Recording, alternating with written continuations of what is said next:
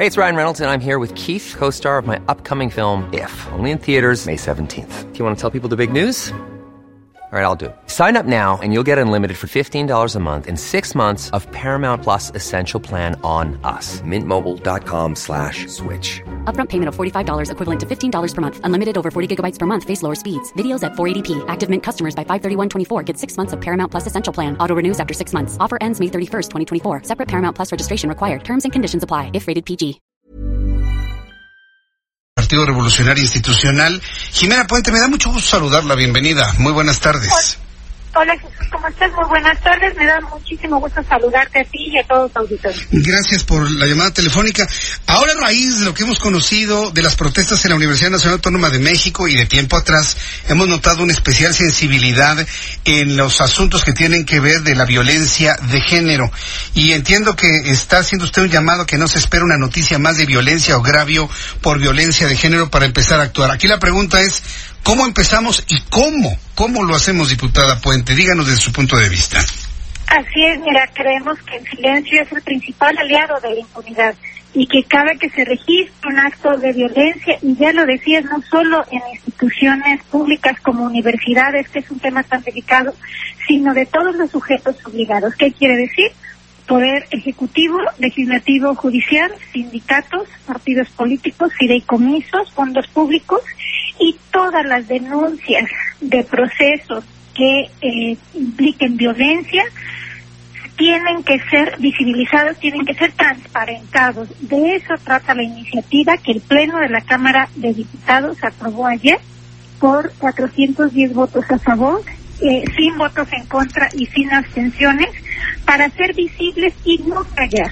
Porque en México tenemos una situación muy delicada de violencia de género, ya lo dice el propio INEGI, que más del 66% de mujeres mayores de eh, 15 años han sufrido violencia. Imagínate qué, qué, qué panorama eh, nacional tenemos. Y esta iniciativa precisamente está en proporcionar información para que todas y todos eh, seamos capaces de de saber qué es lo que está pasando, pero no solamente las denuncias. Esto es muy importante eh, recalcarlo para todo el auditorio, sino qué se hace con esas denuncias, es decir, eh, cuál es el estado y cómo las procesas en cada una de las dependencias. Estoy convencida de que la información ayuda a prevenir este tipo de, de actos.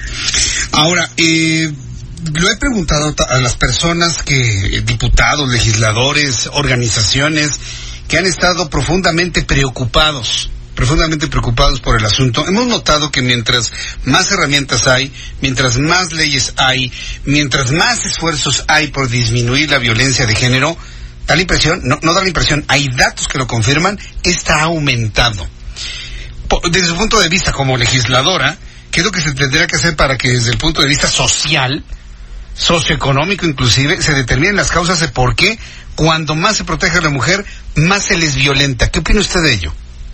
Mira, estoy totalmente de acuerdo que es una situación que debemos de poner un alto, y un alto ya para que no se siga cometiendo este tipo de actuaciones en contra de las mujeres, pero también estoy convencida de la importancia que tiene cada vez más la ciudadanía y la misma Contraloría Social de la ciudadanía, es decir, ¿qué información tenemos para poder actuar?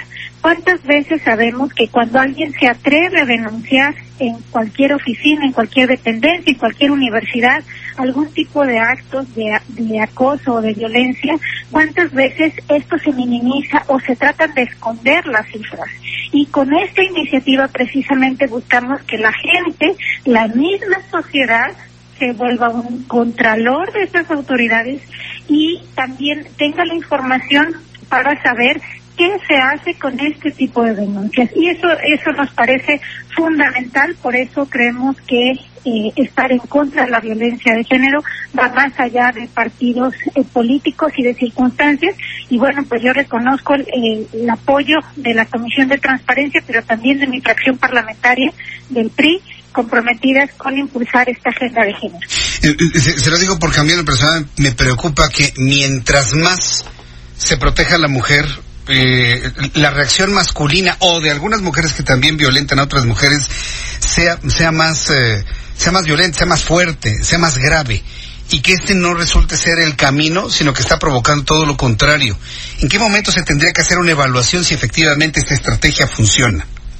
No, primero está en proporcionar esta información, porque nuestros nuestros cifras también indican que cuando hay este tipo de actuaciones se tratan de ocultar. Lo primero que se hace es, por ejemplo, en las universidades, eh, pues se cambia el maestro de escuela y no pasa nada.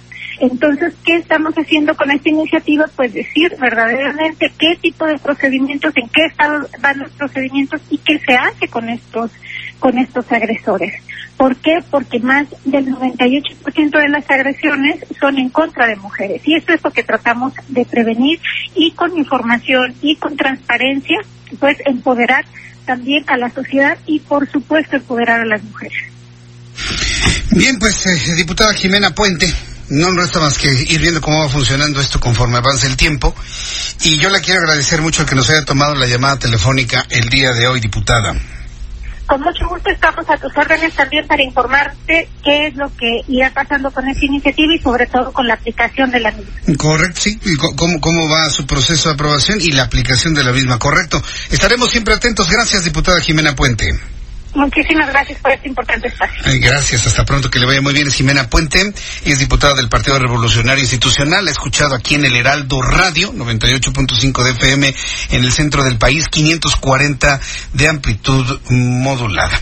Gracias por sus llamadas, sus comentarios, opiniones. Ah, le he dado a conocer un número telefónico.